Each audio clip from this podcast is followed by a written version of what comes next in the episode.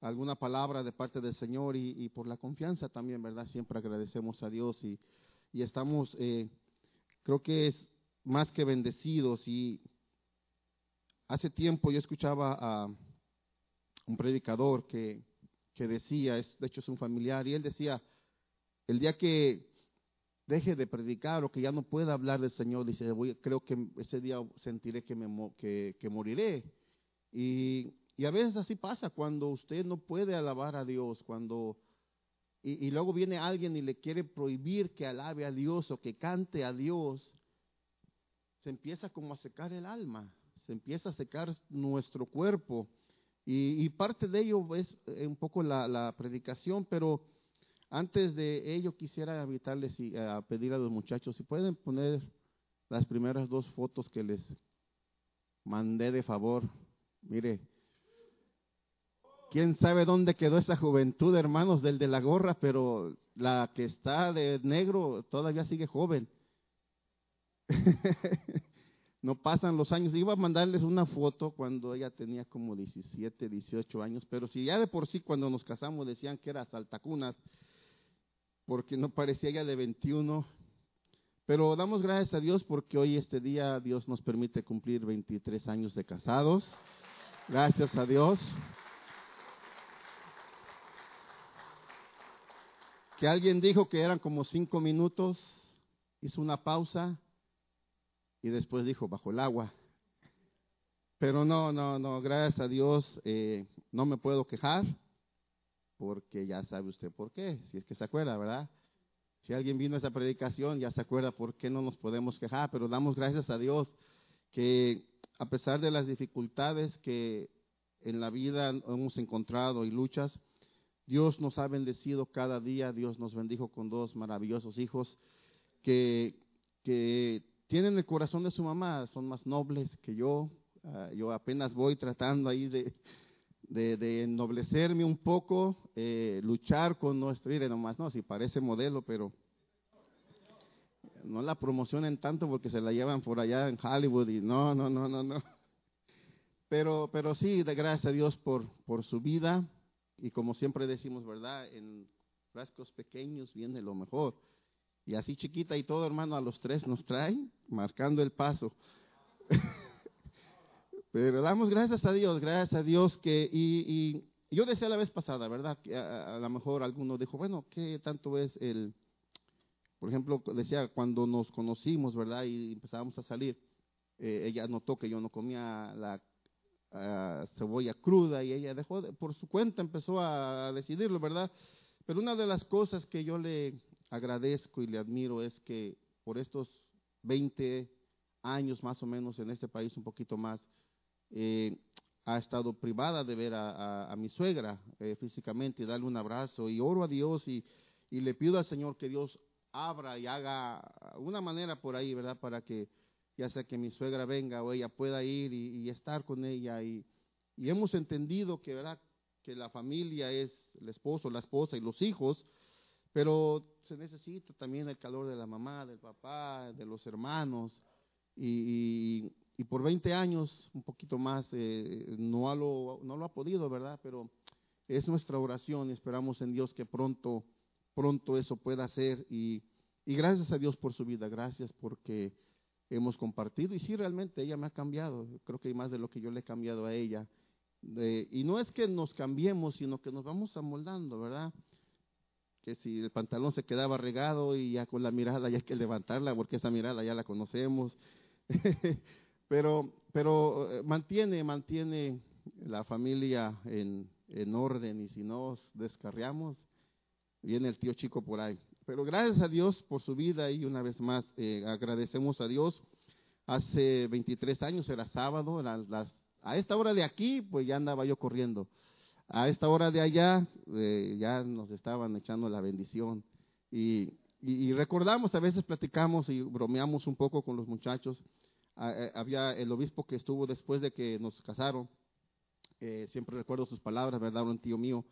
Y, y, él decía, cuando íbamos saliendo de la iglesia, decía, levanten sus manos y díganles, adiós, adiós René, se va, adiós Sandra, se suben al barco, ya van en alta mar y la familia, muy poético era él, pero pero bendecimos a Dios porque siempre ha puesto personas eh, en nuestro camino, pastores que nos guíen, que nos instruyan, que nos aconsejen y que de vez en cuando nos jalen las orejas, ¿verdad? Para, para meterse al camino del Señor. Pero en esta mañana, hermano, quisiera hablarle eh, acerca de un tema que usted escucha mucho esta palabra, la escuchamos bastante en los medios de comunicación, con la familia, con los hermanos, en el trabajo, y, es parte de, ha venido a ser parte de nuestro vocabulario prácticamente, y quiero hablar de eso acerca de la palabra esencial o esenciales.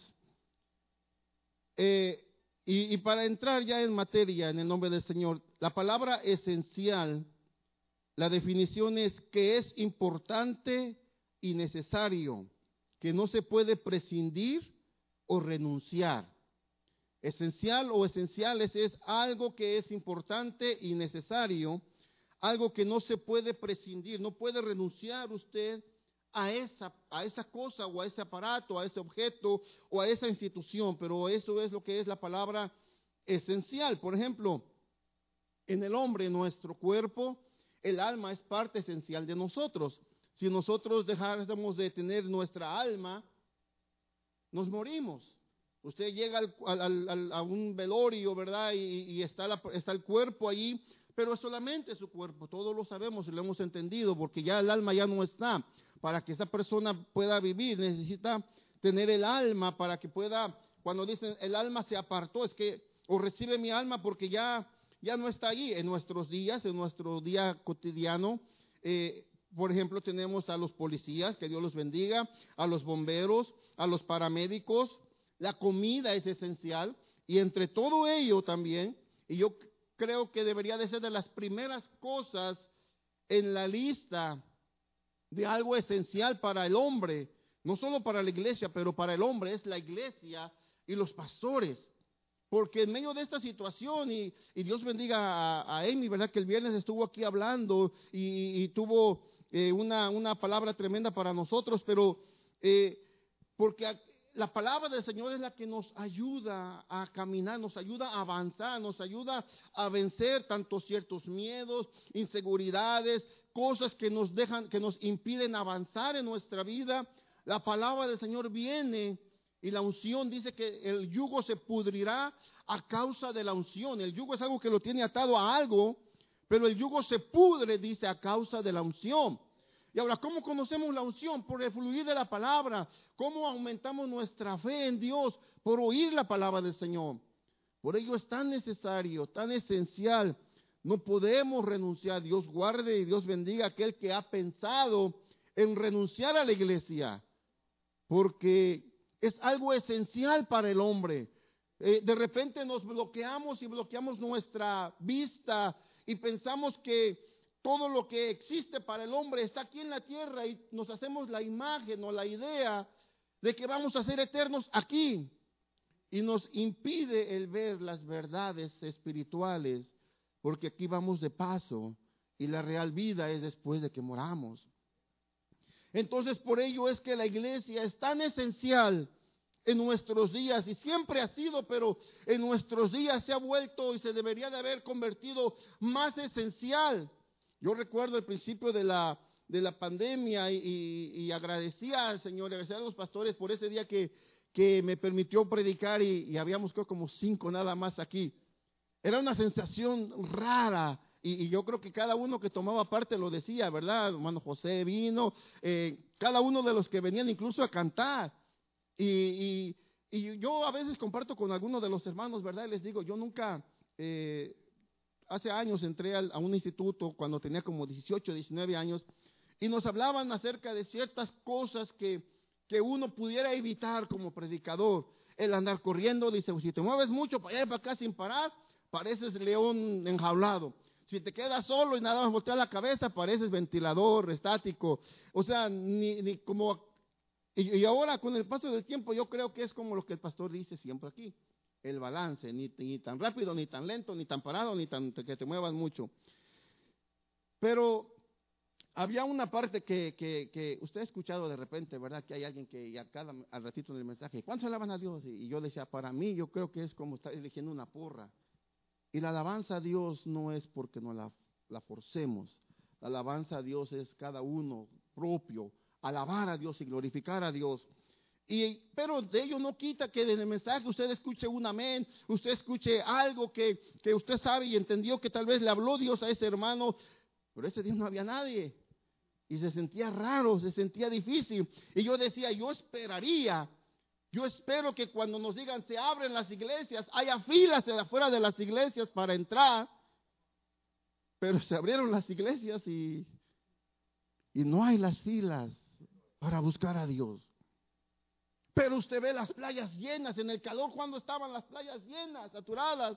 ¿Cuándo abrirán el parque para ir? ¿Cuándo abrirán el zoológico para ir? ¿Cuándo abrirán los centros nocturnos, decía la gente, para ir. Y allá los veía. ¿Y por qué no vas a la iglesia? Ah, no, porque ahí se puede uno contagiar del virus. Sin embargo, estaban entre lugares de diversión. Habían lugares donde iban a los centros comerciales para gastar el poco dinero que llegaba del gobierno, los que recibían sin trabajar, o el poco dinero que tenía. Pero no buscábamos la oportunidad para venir a la iglesia, agradecerle a Dios que en medio de las circunstancias adversas Dios nos ha guardado. Cuando iniciaba esta situación, nos reuníamos como familia en casa y hablábamos con nuestros hijos. Y, yo lo quiero decir para la gloria del Señor, pero ah, testificaba aquí eh, a algunos, ah, si no me recuerdo, eran los pastores y dos hermanos más en, un servicio de oración. Y, yo les decía, cuando iniciamos, cuando inició este proceso y que quédense en casa, nos reuníamos en, en la en la sala del hogar y, yo me tiraba al suelo y oraba al Señor y yo les dije a la familia, ¿saben qué? A pesar de la circunstancia y cómo se vea, algo que no vamos a dejar de hacer es adorar a Dios y darle el diezmo al Señor. Eso es del Señor. Pasaron los días, pasaron las semanas y usted veía y mis hijos abrían el refrigerador y decían, siempre hay provisión. Hay provisión y decían ellos, verdaderamente la mano de Dios no se ha apartado de nosotros. Y no está yo hablando solamente de la comida espiritual, de perdón, física, pero la comida espiritual, la, presencia del Señor, sus bendiciones cada día, su protección que nos ha guardado donde quiera que vayamos. Cuando va del camino y de repente alguien, posiblemente por cinco segundos que usted se detuvo o cinco segundos que salió antes, le salvaron de algún accidente, le salvaron de alguna caída, de algún golpe. El día de anoche le decía yo a mi esposa, venía del trabajo y iba yo a hacer una, me iba a ir por un, por un rumbo por el que diferente siempre me vengo del trabajo y di la vuelta, fíjese lo que hice, di la vuelta y dije, no, mejor me voy por donde siempre. Y cuando paso, acababa de pasar un accidente. Y dije, wow, esa vuelta que di extra posiblemente fue Dios que me guió para no pasar en ese momento. Y le agradecí a Dios. Pero Dios ha sido siempre tan esencial, pero antes de llegar al, y, hacer estos comparativos con lo físico, con lo espiritual, yo quiero hablarle de cuatro cosas que la ciencia médica, si, si, si lo ponen por ahí, la ciencia médica dice que son esenciales para sobrevivir. La ciencia dice que necesitamos como mínimo cuatro elementos o cuatro cosas básicas para sobrevivir. Agua, aire, alimentos y luz. Ahora, el aire. El aire es de gran importancia para realizar funciones vitales como respirar. Pero de tan acostumbrados que estamos a respirar, se nos olvida, ¿verdad? Y creo que, no me recuerdo quién ah, testificó aquí de un hombre que fue al hospital y porque le pusieron el oxígeno, porque estaba a punto de, necesitaba el oxígeno, y después le dieron el bill de lo que tenía que pagar por haber usado el oxígeno que le dan en el hospital, y la cantidad era un poco grande, empezó a llorar, dice, no se preocupe señor, si no ha pagado, no tiene para pagar, ¿verdad? No, no, no, dice, es que el problema no es lo que cueste pagar este oxígeno. Dice, es que toda mi vida he usado el oxígeno de Dios y no le he pagado nada, porque se nos vuelve tan esencial y de repente se nos vuelve tan común y nos volvemos de repente el hombre en general como mal agradecidos con Dios por agradecerle que esa para muchos algo puede ser insignificante, pero pregúntele al que está en el hospital con dificultades de respirar. Y algo tan común que se ha vuelto para el hombre, es algo tan esencial para nuestras vidas y es de tan importancia como respirar. El aire también es necesario e importante para prender un fuego, pero ni tan mucho aire que lo apague, ni tan mucho que lo, que lo avive bastante. El aire también es esencial y es de importancia para el sonido. El sonido viaja. Y se acuerda, una vez creo que platicamos con el hermano Tony acerca de cuando Jesús predicaba. Y Jesús no usaba, no tenían altavoces, no había micrófonos. Pero él iba al mar y se ponía en una área específica, no era al azar, se ponía en un área específica donde hablaba y su voz era expandida por el, dependiendo de dónde él estaba parado y por las ondas y por el aire y el ruido, cómo se movía para que todos alcanzaran. ¿Alguna vez ha usted caminado por la playa ya en la noche y de repente el aire está, está, está moviéndose un poquito y usted oye voces, ve alrededor y no hay nadie, puede que estén un poco lejos, que normalmente no las escucharía, pero la, las ondas que se forman en esa parte de la playa o del mar hace que se expandan y es lo que Jesucristo usaba para predicar. Por eso también el aire es muy esencial para el sonido.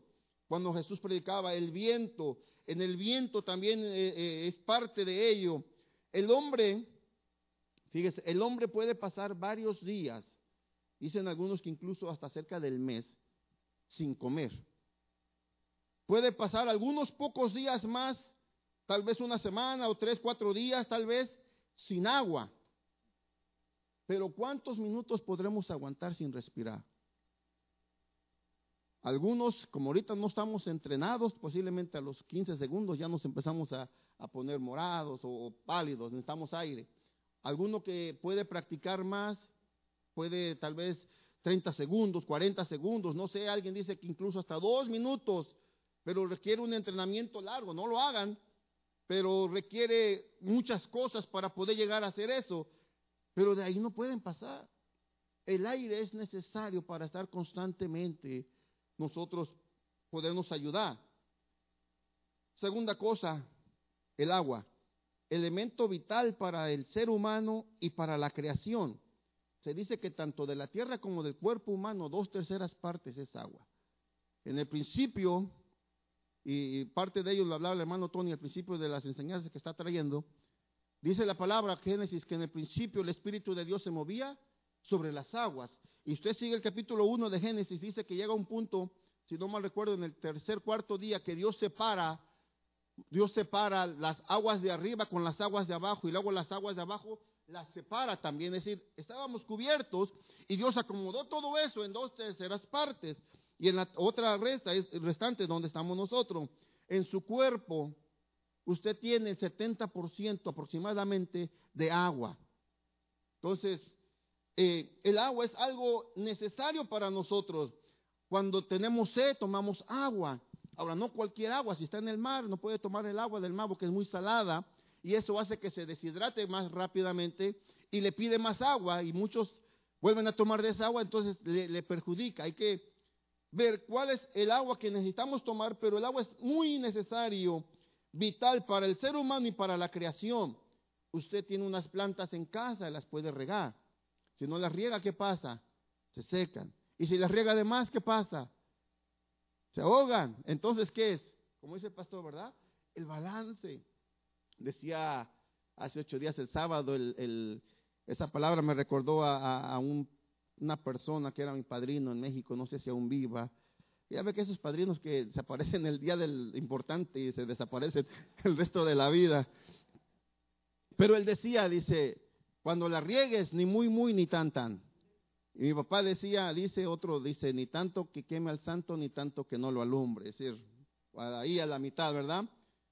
Pero cuando usted combina el agua y el aire y, la luz, la, la luz solar, ¿verdad? Incluso las plantitas se lo agradecen.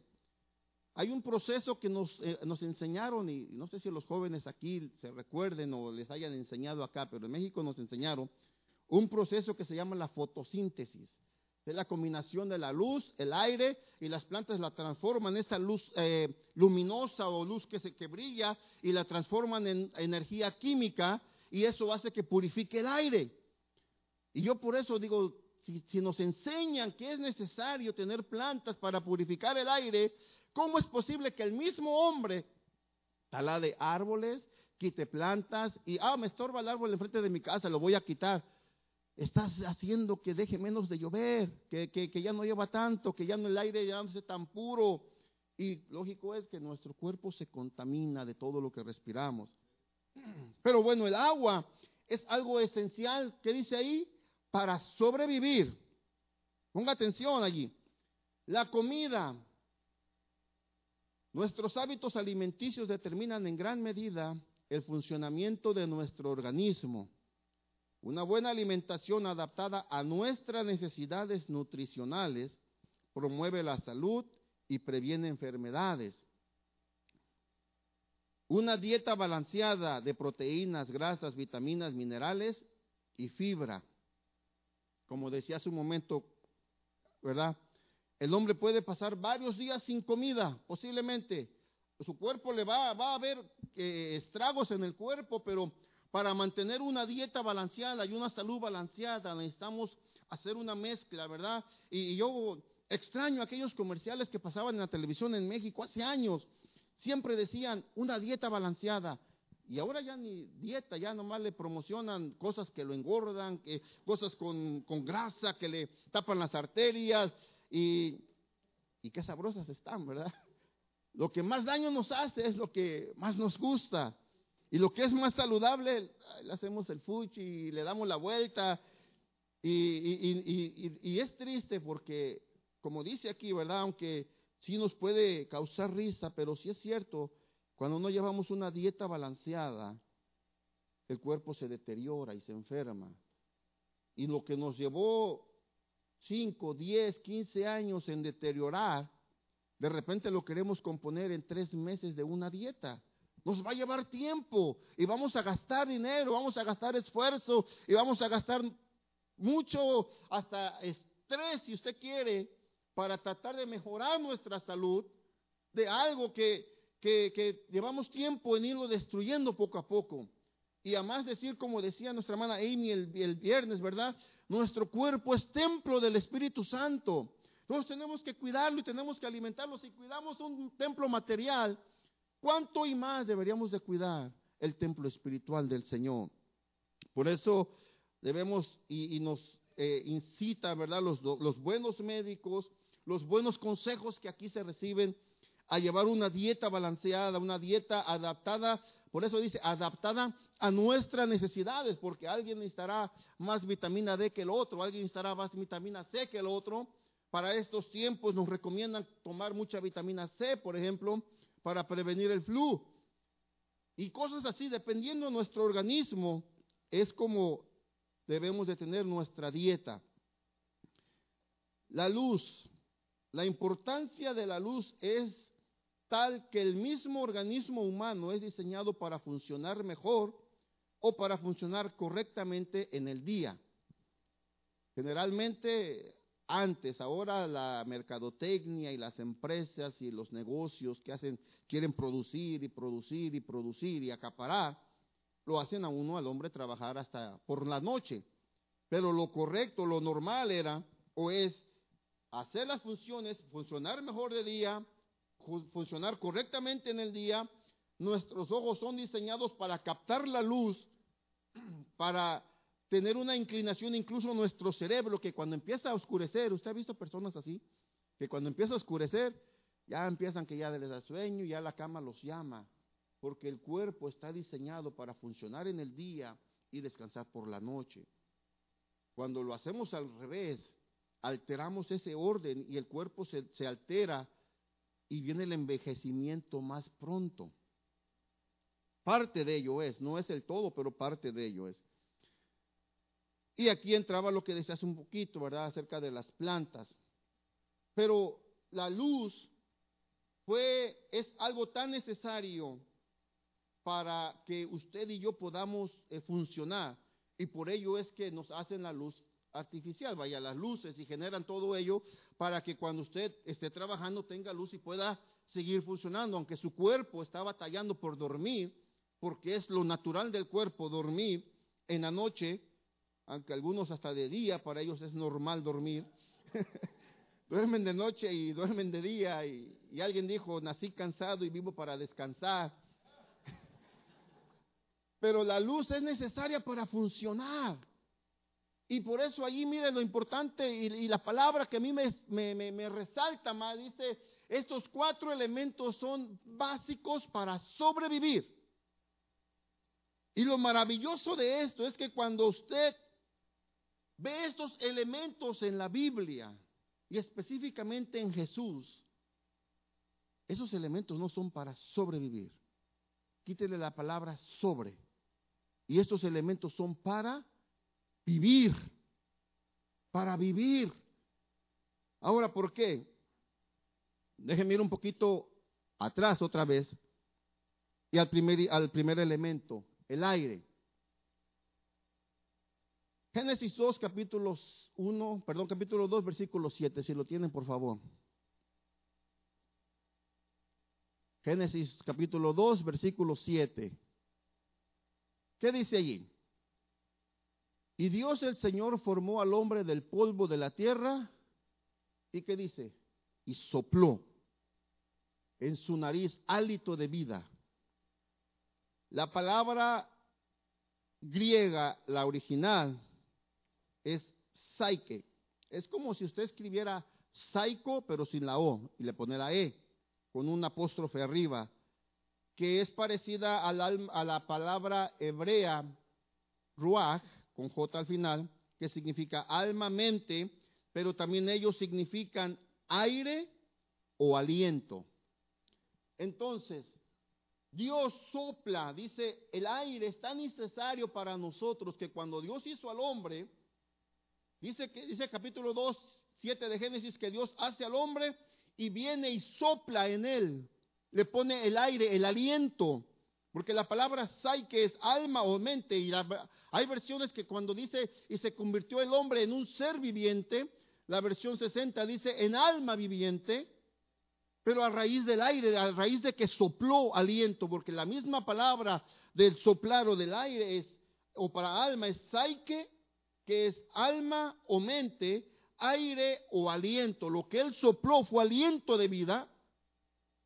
El aire es tan necesario para nosotros que la fuente de ese aliento de vida para vivir es Dios.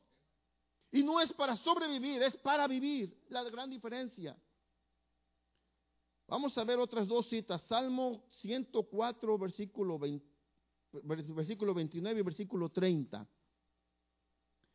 Salmo 104, versículo 29 y 30. Mire lo que dice la palabra, el salmista escribiendo allí y el, salmista escribe acerca de Dios y le dice, si escondes tu rostro, se aterran. Si les quitas qué? El aliento, mueren y vuelven al polvo. Pero si tú envías tu espíritu, son creados y así renuevas la faz de la tierra. Si tú envías tu espíritu, si le quitas el aliento, nos morimos. Job capítulo 34, versículo 14 y 15. Si pensara, Job hablando acerca de Dios y ellos hablando acerca de Dios, dice, si Dios pensara en retirarnos su espíritu, en quitarnos su hálito, su soplo, su aliento de vida, todo el género humano perecería, la humanidad entera volvería a ser polvo. Oiga, cuán importante y la fuente de nuestro aire, de nuestro hálito de vida. Tenemos vida gracias a que Dios sopló en nosotros aliento de vida. Y, eso es en el Antiguo Testamento. Ahora en el Nuevo Testamento, en el, ¿qué pasó? ¿Alguien se acuerda qué pasó en Hechos capítulo 2, cuando estaban en el aposento alto? Un viento recio. Hechos capítulo 2 dice, y estaban todos unánimes, estaban reunidos, y dice, de repente sopló un viento, un estruendo fuerte como de un viento recio. ¿Y quién era el que sopló? ¿Quién era el que se manifestó allí? Dios, el Espíritu Santo, y repartió, dice que lenguas como de fuego. Entonces, En el Antiguo Testamento vemos que Dios forma al hombre, que al hombre y le da hálito de vida y lo hace un alma viviente, un ser viviente. Después Job y el salmista dicen, si tú nos quitas ese hálito de vida, el hombre, la humanidad entera vuelve, a, vuelve polvo. ¿Se imagina qué tremendo? Que de repente Dios diga, les quito el hálito a todos y todo se vuelve polvo. Pero viene el Espíritu y dice, voy a entrar ahora en ellos y voy a soplar y los llenaré y nos, nos, nos da un una, una poder tremendo, porque dice la palabra que no solo hablaron en lenguas, que es la manifestación de ellos, pero viene para darnos el poder de poder testificar del Maestro, para poder vivir la vida del cristiano, para poder ser testigos de Dios. Y no solamente sobrevivir, sino vivir plenamente como Dios quiere que lo hagamos. El aire es tan necesario en la vida nuestra. Por ello es que es tan primordial poder venir a la iglesia del Señor. Porque ahí aprendemos de Dios, aprendemos del Padre, aprendemos del Hijo, aprendemos del Espíritu Santo a convivir unos con otros y poder testificar el agua. El agua, dice la palabra del Señor, si vamos a Juan capítulo 7, versículo 37 y 38, dice que en el último día, el más solemne de la fiesta, Jesús se puso de pie y exclamó, si alguno tiene sed, venga a mí y beba. De que aquel que cree en mí, como dice la escritura, brotarán ríos de agua viva. Si padecemos sed, si tenemos sed porque usted trabajó, porque fue a caminar, porque fue a hiking o a la montaña, porque fue a caminar a la playa, porque trabajó, ¿qué es lo que hace naturalmente? Alguien va a decir, es muy obvio. Busco una botella con agua o voy al grifo. Bueno, ahora ya dicen que no es tan seguro, pero antes íbamos a la llave, la manguera, al ojito de agua en el, en el, en el, en el campo. Pero buscamos agua para saciarnos, ¿verdad? Y cuando tuviéramos sed espiritual, ¿a dónde tendríamos que venir? Al Señor. ¿Se imagina cuando usted deja periodos largos de tomar agua, el cuerpo, ¿no le dan de repente calambres en la, en la pierna? Pero dice, falta tomar agua. O a lo mejor comer un plátano porque le falta potasio. Pero el cuerpo sufre porque le dejamos de dar agua. Imagínense aquellos que no han acercado al Señor por mucho tiempo, cómo está su espíritu. Necesitamos darle agua a nuestro espíritu, alimentarlo. Mire hermano, vamos a, leer un poquito Isaías, cómo nos podemos llenar nosotros de agua. ¿Cómo podemos nosotros agarrar esa fuente de agua para nosotros cada día estar constantemente? Dicen que eh, diariamente me parece que son de seis a ocho vasos de agua recomendables. Alguien dirá, pero es que yo mi condición, por eso decíamos hace un rato de la, de la comida, de acuerdo al cuerpo y las necesidades, es su, la dieta que va a llevar balanceada, ¿verdad? Pero regularmente le dicen, cuando te despiertes en la mañana, un vaso de agua tibia con un poco de limón te ayuda para reanimar el cuerpo. Después, antes de comer, una media hora antes, toma otro vaso con agua y te va a ayudar con la, con la digestión. Y, no vas a comer más de la cuenta porque el agua ya te ayudó. Y, y así le ayudan, le dicen de seis a ocho vasos de agua diarios, ¿verdad? Bueno, Isaías capítulo 12, si lo tienen, por favor, los muchachos creo que no le di esa cita, si la tienen. 12.3, ¿qué dice? Con alegría sacarán ustedes aguas de la fuente de la salvación. Ahora, ¿quién es la fuente de la, fuente de la salvación? Versículo anterior, versículo 2, por favor. Se me hace que es el 2 o el 1. Dios es mi salvación. Confiaré en Él y no temeré. Él es mi fuerza el Señor es mi canción, Él es mi salvación. Entonces, ¿de dónde vamos a ir a sacar agua, hermanos? De Dios. Dios es nuestra salvación. Versículo 3. Con alegría sacarán ustedes aguas de la fuente de la salvación. En aquel día se dirá, alaben al Señor, invoquen su nombre, den a conocer entre los pueblos sus obras, proclamen la grandeza de su nombre, canten salmos al Señor, porque ha hecho maravillas, que de esto se dé a conocer en toda la tierra. Canta y grita de alegría, habitante de Sión. Realmente es grande en medio de ti el Santo de Israel. En estos versículos del 4 al 6 nos dice seis cosas de la manera como podemos nosotros sacar aguas de la salvación. Primera, dar gracias a Dios. Dice, en aquel día se dirá, alaben al Señor, invoquen su nombre, den a conocer entre los pueblos la grandeza, dad gracias a Dios cuando se despierta en la mañana. Al abrir los ojos, ¿qué es lo primero que deberíamos de hacer? Digo, porque muchos, muchas personas, no hablo aquí en particular, los que nos ven y, gente, gente que tal vez usted conoce, lo que normalmente deberíamos de hacer nosotros. Gracias Dios por un nuevo día. Gracias porque me permitiste abrir los ojos. ¿Cuántas personas quedaron en el sueño y no abrieron, no amaneció para ellos? Pero yo abro mis ojos. Gracias Señor. Ese sería su primer vaso de agua para su alma, para su espíritu, para alimentarle. Al despertar, gracias a Dios por mi esposa, mi familia, mi trabajo, por la salud, por las cosas que me has podido dar, que me diste ayer. Porque dice la palabra el libro de lamentaciones que nuevas son cada mañana sus misericordias. Y si usted se levanta y despierta y agradece a Dios, ese es como su primer vaso de agua en la mañana. Segunda cosa, invocad su nombre. Desde los tiempos de Enoch, la gente dice la palabra que invocó el nombre del Señor. Dice el libro de Génesis, desde los tiempos de Enoch, la gente invocaba el nombre del Señor. Y luego dice la palabra que cuando Esteban estaba a punto de morir, ¿qué dijo? Dice que invocó el nombre del Señor y dice, veo los cielos abiertos y la gloria de Dios y, y a Jesucristo sentado a la diestra. Es decir, desde que nacemos, desde que podemos abrir los ojos, hasta el momento antes de morir, podemos invocar el nombre del Señor. Y dice la palabra que todo aquel que invocar el nombre del Señor sería salvo, es salvo. Invocar el nombre del Señor, este es como su segundo vaso de agua durante el día, cuando usted vaya caminando, invoque el nombre del Señor. Cuando vaya en el trabajo, invoque el nombre del Señor. Cuando esté descansando, invoque el nombre del Señor, porque eso le traerá la salvación. Es como su segundo vaso de agua al día para su alma y para su espíritu. Número, tercer cosa que podemos hacer para agarrar agua para nuestro espíritu. Dar a conocer entre los pueblos sus obras. Y usted abre el libro de los salmos y encontrará salmo tras salmo, tras salmo, tras salmo, que nos invita a dar a conocer las obras y las maravillas que Dios hace. Mismo eh, del hombre que Dios nos está trayendo, que el pastor nos está trayendo la, enseñanza, ¿verdad? Entre Daniel y, el hombre este Nabucodonosor. ¿Se acuerda después de que ya fue siete años allá con los animales y regresó? ¿Qué llegó a decir?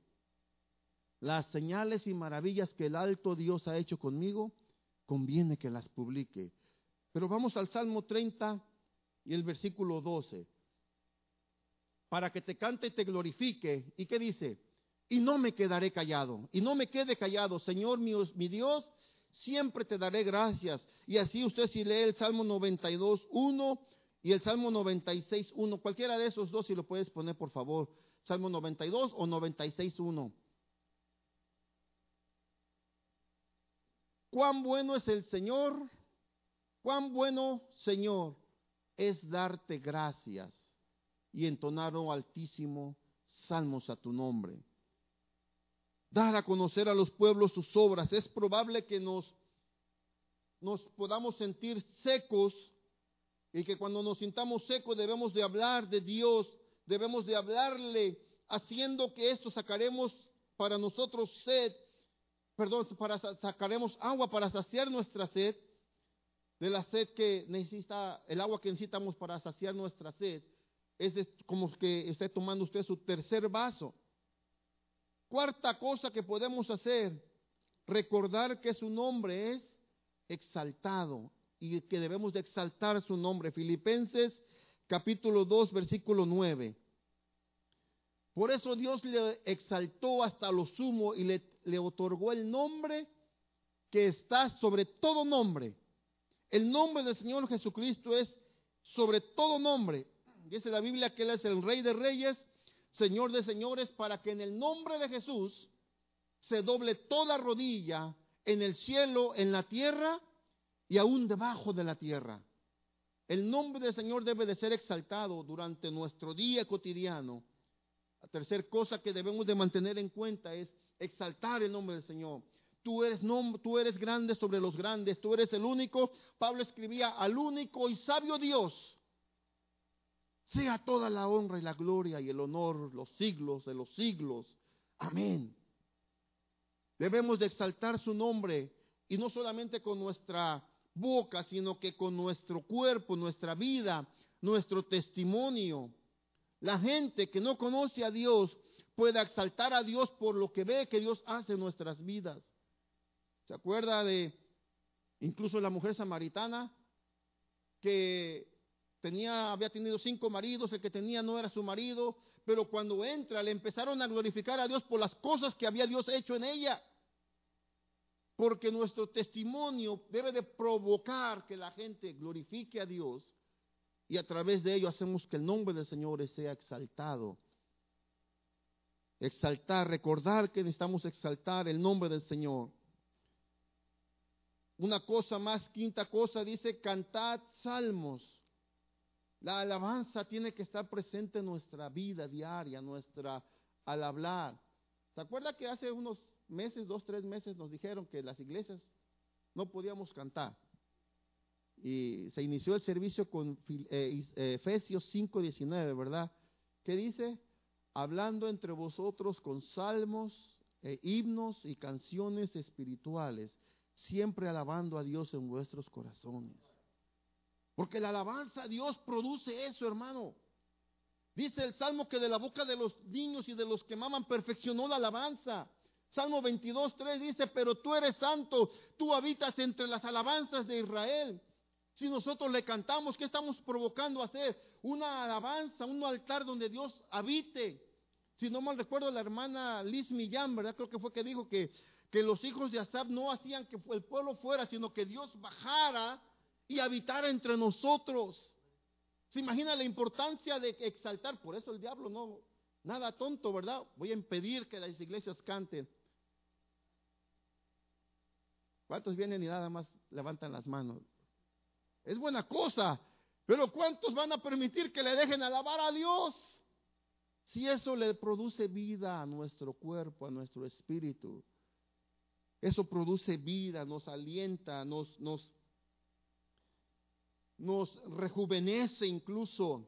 El agua rejuvenece, el agua le mantiene la piel suave, le mantiene con ánimos de seguir. No es la fuente de la juventud, pero le ayuda a mantenerse fresco.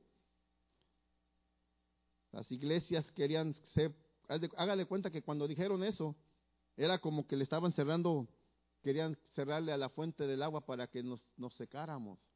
No se puede, no se puede, porque Él es la, la razón de nuestro existir, Él es el que nos da la vida. Clamar y dar un grito resonante, lo que dice el versículo, la sexta cosa. Y, estudiando, viendo esto, nada se comparaba. Y luego cuando, cuando vi esa frase, clamar, en el versículo este, clamar y dar un grito resonante, me llevó, enseguida me llevó al Salmo 42. Salmo 42 dice, como el siervo brama por las corrientes de las aguas.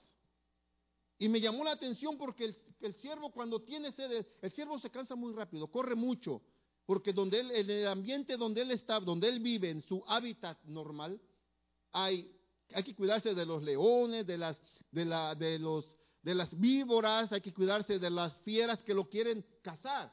Y tiene que correr. ¿Y qué cosa tan, iba a decir curiosa, pero, pero algo tan principal? ¿Qué dice la palabra que el enemigo es para nosotros? Anda como león rugiente buscando a quien devorar. ¿Qué otro animal se compara al enemigo? ¿Se acuerda que el hermano Tony nos ha estado trayendo? ¿Por qué? Una serpiente, ¿verdad? Y esos son enemigos inmediatos de un siervo. Y él tiene que andar corriendo y se cansa y busca el agua y cuando no hay, empieza a bramar y dice que el bramido del siervo se oye muy lejos en el bosque o donde ellos habitan.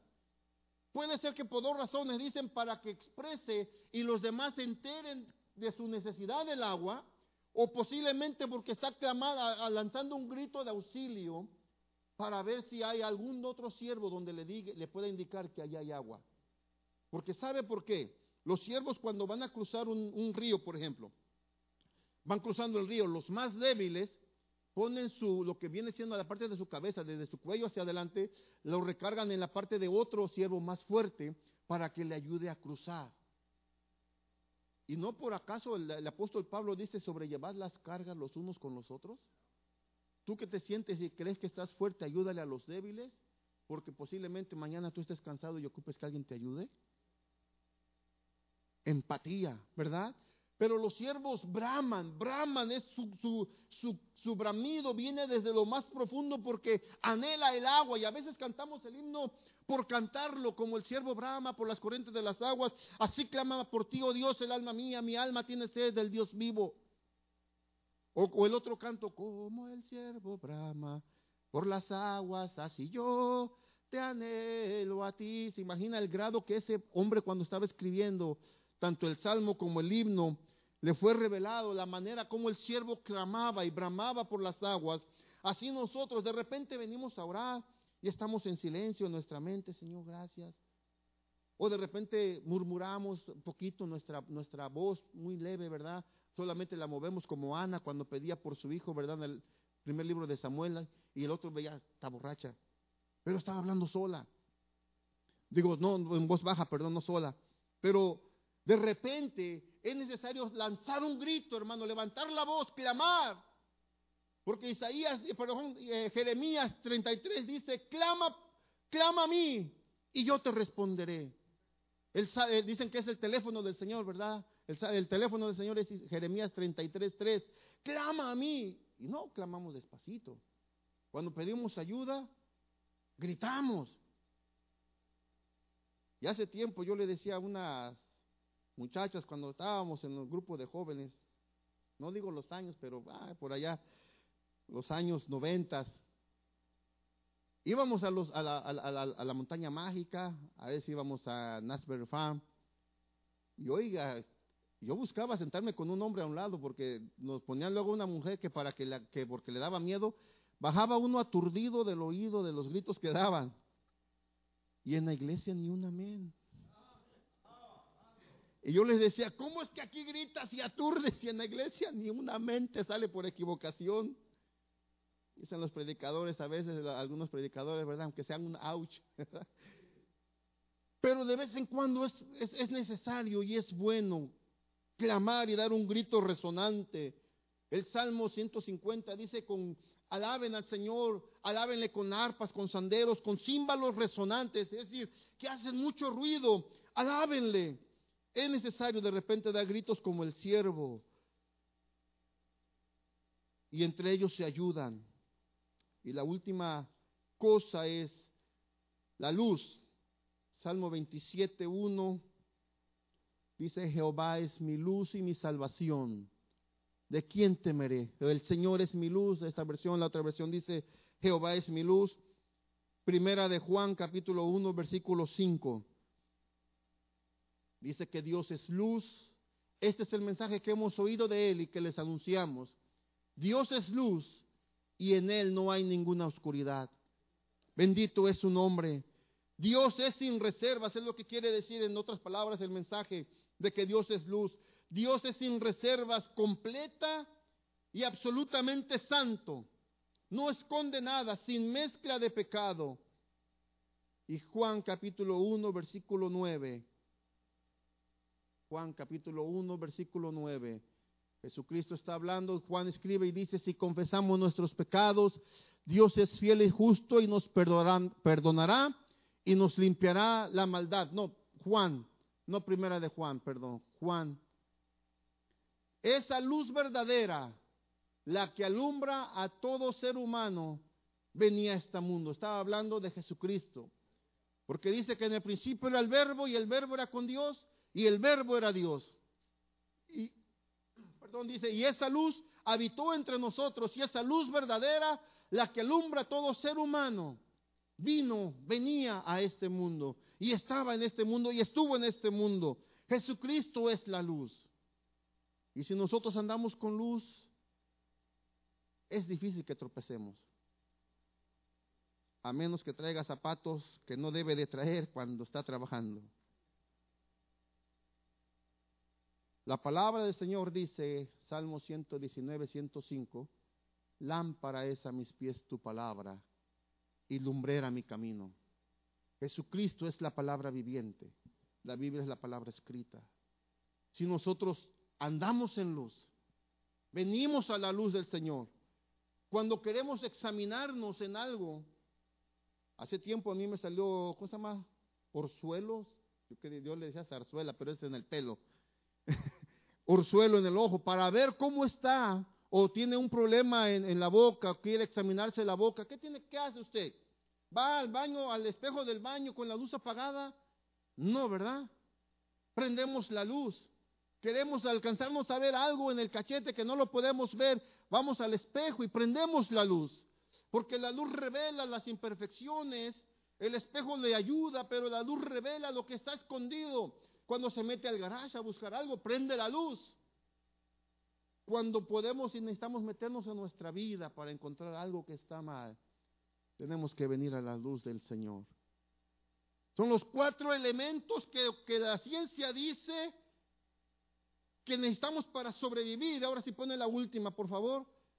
Pero cuando venimos a la palabra del Señor, encontramos la gran diferencia en la última foto, que la Biblia dice acerca de Jesús, yo soy la fuente de vida, yo soy el aliento de vida, yo soy el pan de vida y Él es la luz del mundo.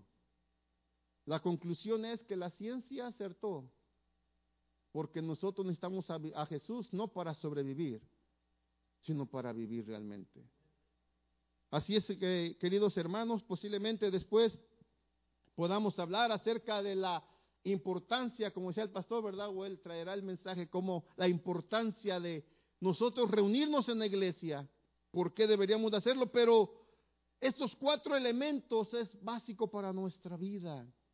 Tome agua, no solamente física, tome agua espiritual todos los días, todo el día. Dele gracias a Dios, exalte su nombre, reconózcalo sobre todos nuestros caminos. Dice la palabra, reconócelo sobre todos tus caminos y te irá bien. Adquirimos beneficios tremendos, no solo la vida eterna, sino aquí en donde estamos adquirimos beneficios gloriosos cuando nos acercamos a la luz de Jesucristo. Y estas son las cosas esenciales que necesitamos para nuestra vida diaria, tanto en lo material como en lo espiritual, para que sigamos avanzando. Dios le bendiga, hermano. Dios le guarde. Dios sea con usted. Bendito Dios.